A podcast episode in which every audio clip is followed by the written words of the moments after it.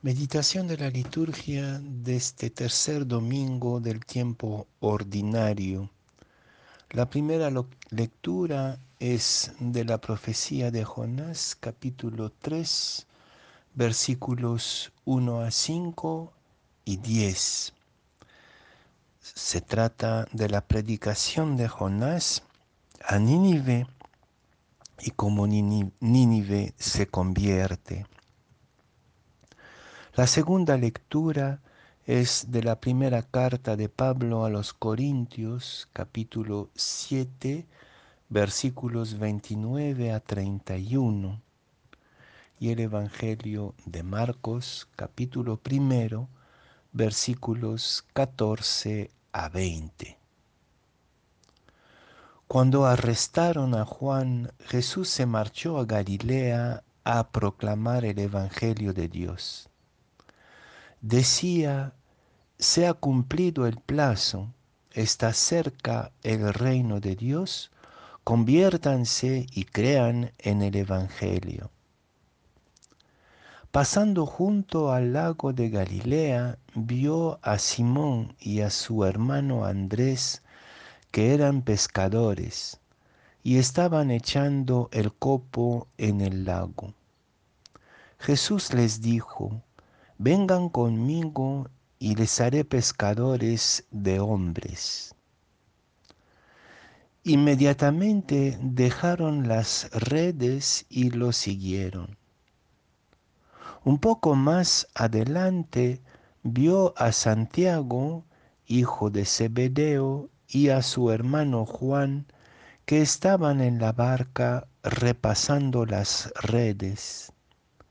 Los llamó dejaron a su padre Zebedeo en la barca con los jornaleros y se marcharon con él.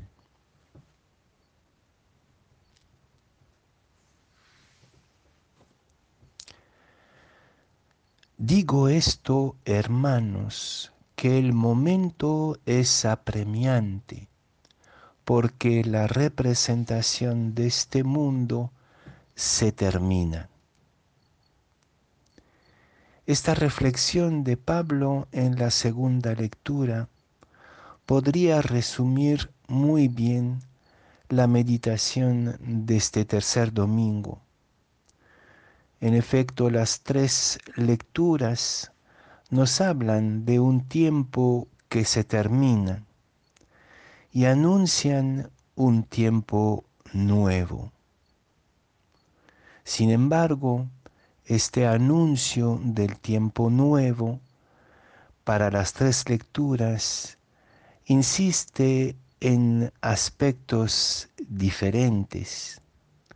En la primera lectura del profeta Jonás, Jonás anuncia el fin de la representación de este mundo, entre comillas, un poco como una amenaza, la destrucción de la ciudad y esta amenaza provoca la conversión de Nínive. En la segunda lectura, San Pablo más bien nos invita a un tiempo de suspenso, de meditación, de discernimiento.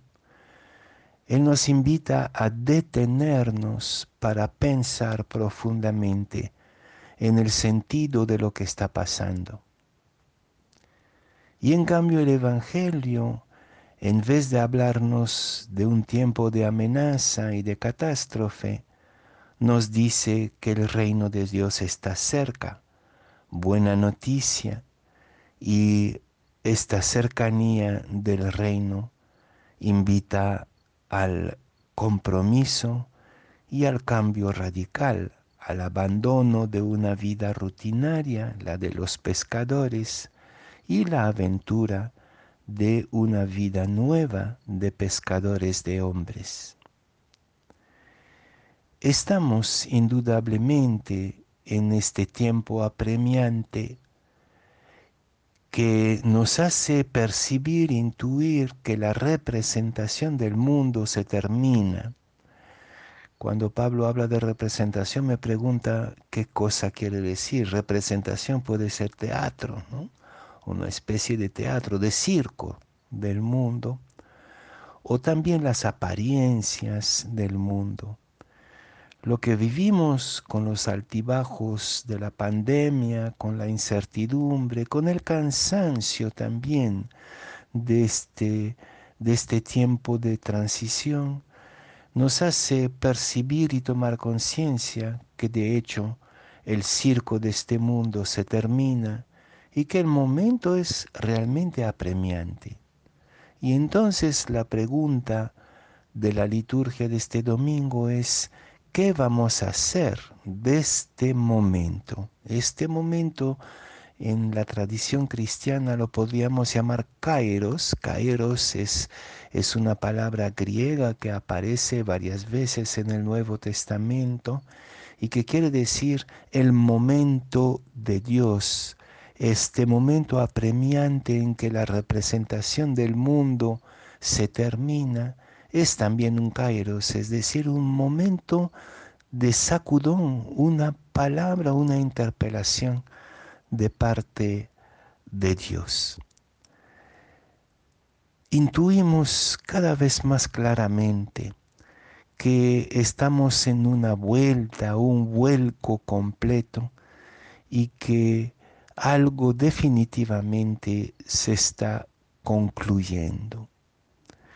No es tiempo de nostalgia, no es tiempo de ceguera, pensar que de toda manera las cosas van a ser como antes.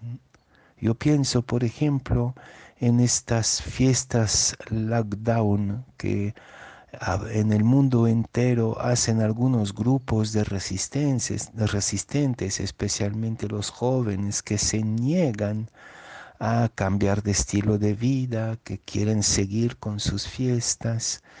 Yo creo que esto es ingenuo y peligroso.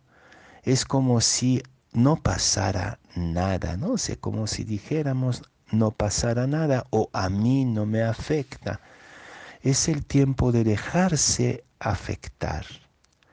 Y dejarse afectar por este teatro que se termina, por este circo que se acaba, por este tiempo apremiante, implica entonces las tres actitudes que señalan las lecturas de hoy. La primera y la más urgente, evidentemente, es reconocer nuestras contradicciones, nuestras incoherencias. Los pretextos ahora ya no sirven. Pienso en la vida semi-confinada o muy confinada que es la nuestra en este momento. Esta vida eh, nos revela al desnudo nuestras incoherencias y, y contradicciones. Ya no podemos huir, solo nos queda como a los ninivitas la conversión. Entonces la primera pregunta que tenemos que hacernos personalmente y colectivamente es por dónde va la conversión de Nínive. Yo creo que Nínive la podemos comparar a nuestra sociedad tan compleja, la segunda actitud que estos tiempos abremiantes nos invitan a asumir es una actitud de discernimiento. Es un momento para detenerse, pensar, reflexionar, discernir qué es lo esencial en mi vida y qué cosa no tiene sentido o no tiene importancia en mi vida. Ese es el sentido de la segunda lectura, tiempo de discernimiento, de reflexión, de meditación. Pero la clave final es la del Evangelio. Lo que se nos anuncia, este tiempo nuevo, este momento apremiante, no es para la amenaza, no es para la catástrofe, sino es para anunciar la cercanía del Evangelio. Conviértanse y crean en el Evangelio. El reino está cerca.